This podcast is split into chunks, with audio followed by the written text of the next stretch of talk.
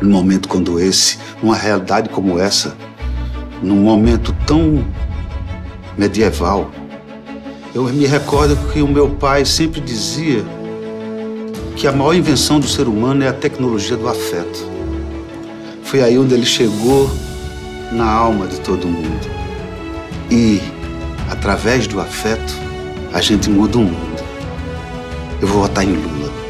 E tem que ser no primeiro turno, porque assim a gente dá realmente uma revisada na nossa história, reafirmamos nossa condição de nação do afeto e retomamos o caminho coletivo.